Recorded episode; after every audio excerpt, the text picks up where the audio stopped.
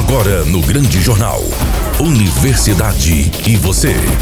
A educação mais perto de você. Boa tarde, Cícero Dantas. Boa tarde, Erison Nunes. Boa tarde aos nossos colaboradores. Boa tarde, Jennifer Moura, que faz a participação especial do dia. Boa tarde a você, querido ouvinte, que nos acompanha todas as quintas-feiras no último bloco de O Grande Jornal, aqui na Rádio Sucesso FM 104.9, aquela que é sucesso em tudo que faz. E boa tarde à nossa convidada especial do dia, professora Maria Luísa Cardinale Baptista, que é doutora em Ciências da Comunicação, Possui graduação em jornalismo gráfico e audiovisual pela Universidade Federal do Rio Grande do Sul, mestrado e doutorado pela Universidade de São Paulo, professora e pesquisadora do programa de pós-graduação em turismo e hospitalidade e dos cursos de comunicação social da Universidade de Caxias do Sul. É pós-doutora em Sociedade e Cultura da Amazônia pela Universidade Federal do Amazonas. Também é colaboradora do ECOEM. Nosso muito obrigado por ter aceito o nosso convite e por toda a ajuda nos prestada nesse momento tão difícil que estamos passando com a ausência do professor Gilson Monteiro. Inclusive, ele já teve alta, mas continua com tratamento em casa. Desejamos sua recuperação total para que possa voltar ao quadro em breve.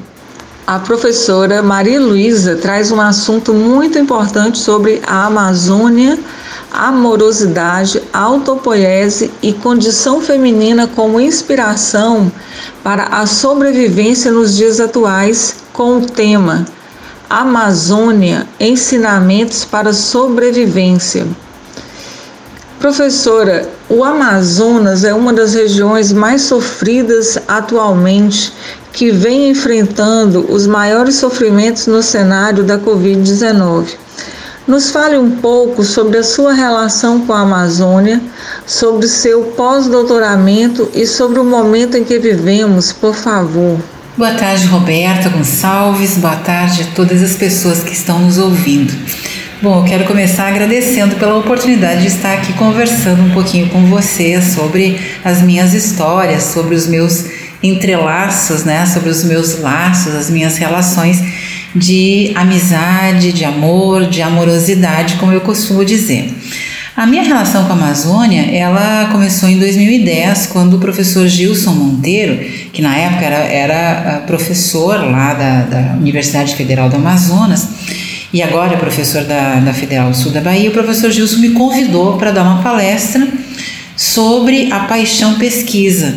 E eu costumava dizer que fazer pesquisa é fazer uma viagem na floresta. E para minha surpresa, quando eu cheguei à, à Universidade Federal, eu me dei conta que a universidade é na floresta e entrei em contato com um universo maravilhoso, um universo uh, mágico que é o universo da natureza amazônica. Né? Esse universo ele nos ensina muito. Eu costumo dizer assim, bom, a palavra Amazônia uh, já reflete uma região, uma zona de amor.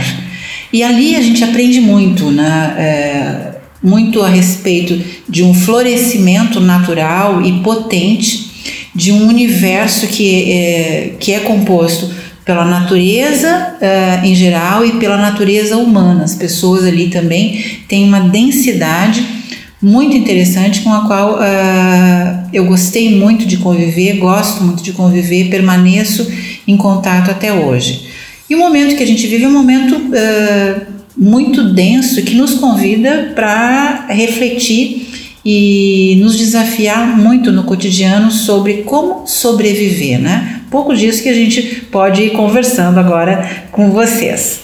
Professora, sobre a amorosidade, a senhora poderia falar mais sobre essa ideia? Nos seus textos e palestras, fala sempre de amor, Mas como falar de amor em tempos tão cruéis? Então, Roberta, amorosidade a gente pode pensar como uh, o amor. Sim, eu sou uma cientista que fala em amor. Mas eu não estou sozinha, vários outros cientistas, pensadores que falaram e falam de amor. Um deles é uh, o nosso pensador, um dos nossos pensadores maiores, Paulo Freire, que, que fala do amor e a educação e o quanto que o amor é fundamental para a educação. O outro é o biólogo Humberto Maturana, que é um dos autores que eu estudo. O Humberto Maturana, que é chileno, ele diz que o amor é o reconhecimento do outro como legítimo outro na convivência. O que, que isso significa? Que uh, nós estamos falando do amor, mas não é o amor entre duas pessoas apenas, não é o amor no sentido uh, trivial. É o amor pela humanidade, é o amor por todas as outras pessoas, o amor como laço profundo que nos une e que nos ajuda a, a também a sobreviver.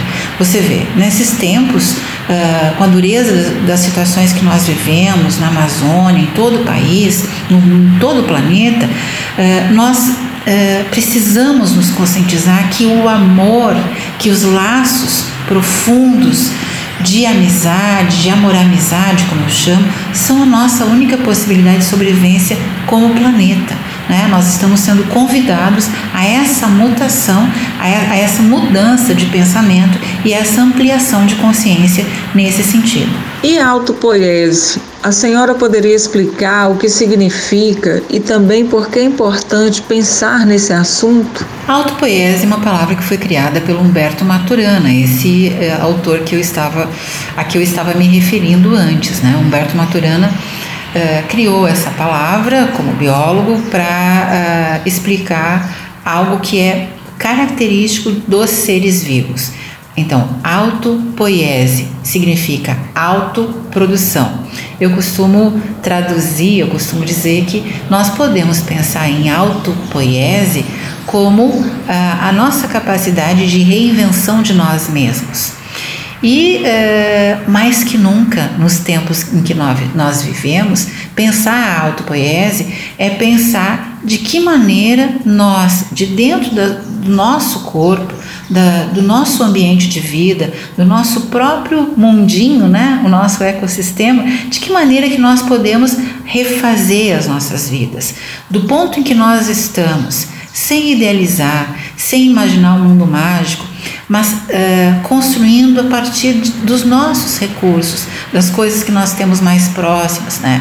Ser uma pessoa autopoético significa ser uma pessoa voltada para uh, aproveitar cada elemento que tem diante de si. Uh, eu costumo agradecer cada coisa que eu tenho e trabalhar a partir do que a gente tem. A vida é o que está e nós podemos fazer essa vida cada dia um pouco melhor. É preciso cultivar a autopoiese nesse sentido. Recentemente, a senhora participou de um seminário online internacional na Índia falando sobre a mulher brasileira, seus desafios e direitos.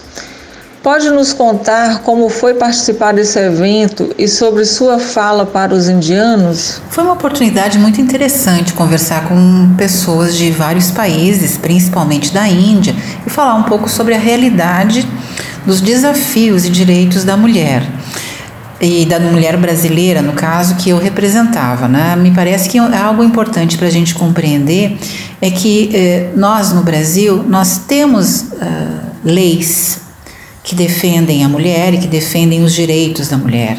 Nós temos, né, assim, é, tanto a Constituição Federal de 1988, quanto a Lei Maria da Penha, é, a Lei do Feminicídio, nós temos as leis. A questão é que elas precisam sair do papel e para isso é preciso haver uma consciência coletiva da importância dessas leis.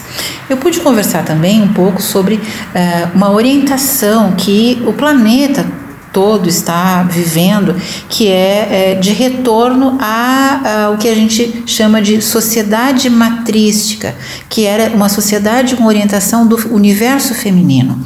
Nessa sociedade é, havia é, cooperação no lugar da competição.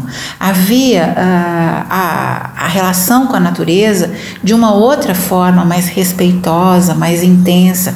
Então, uh, defender a mulher e falar sobre a mulher é falar sobre uma, uh, uma sociedade que a gente quer construir, que é uma sociedade de união e de cooperação. Não é contra os homens, não é contra ninguém. É uma, uma sociedade mais cooperativa mais unida, mais orientada pela união. Professora, como essas ideias sobre Amazônia, amorosidade, autopoiese e universo feminino ajudam a pensar a sobrevivência, a reinvenção das pessoas nesse mundo de caos em que vivemos? Sim, Roberta.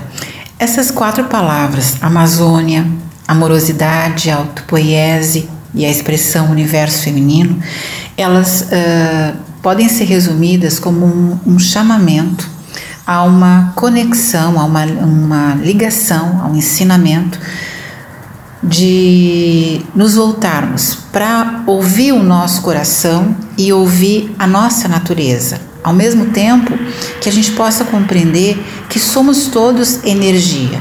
Então, uh, o nosso coração ele, ele, ele bate, ele pulsa conforme as nossas emoções e os nossos sentimentos. Quer dizer, ele é sábio e ele nos ajuda a saber quando nós vamos ficar alegres, quando nós vamos ficar tristes, quando nós vamos sentir mais ou menos vida. Então, escutar o coração significa uh, cultivar Amazônia, cultivar amorosidade e também é, criar, é, encontrar desde o do fundo do nosso ser as nossas condições de autopoiese, de autoprodução, de reinvenção de nós mesmos.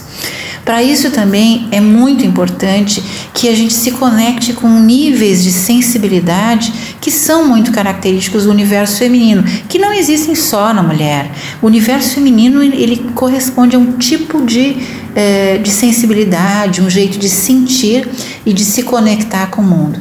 Então eu convido todas as pessoas a, a serem mais amorosas a sentirem a si mesmos e serem mais compreensivas e serem mais acolhedoras com o outro. Desse modo, eh, eu acredito que a gente vai conseguir reinventar os nossos mundos, reinventar o mundo, reinventar o planeta e eh, sobreviver a esses tempos tão duros que a gente pelos quais a gente está passando. Muito obrigada pela oportunidade, muito obrigada por estar aqui com vocês. Chegamos ao final de mais um programa. Quero agradecer novamente aos nossos colaboradores, a Jennifer Moura, a você, querido ouvinte, a nossa querida professora Maria Luísa, que prontamente aceitou o nosso convite para falar de um assunto tão importante nesse momento tão difícil que estamos vivendo. Agradecer a todos que oraram, que continuam orando ou enviando pensamentos positivos ao professor Gilson Monteiro. Muito obrigada a todos. Fiquem com Deus e até a próxima semana, se Ele assim nos permitir. Beijo no coração de vocês. Esta é uma atividade vinculada ao grupo de estudos e pesquisas em ecossistemas comunicacionais e as tecnologias da inteligência. ECOEM. Você acabou de ouvir O Grande Jornal. Apresentação: Cícero Dantas. Reportagem: Márcio Barney e André Santos. Produção e sonoplastia: Eriston Nunes. Direção-geral: Leco Gomes.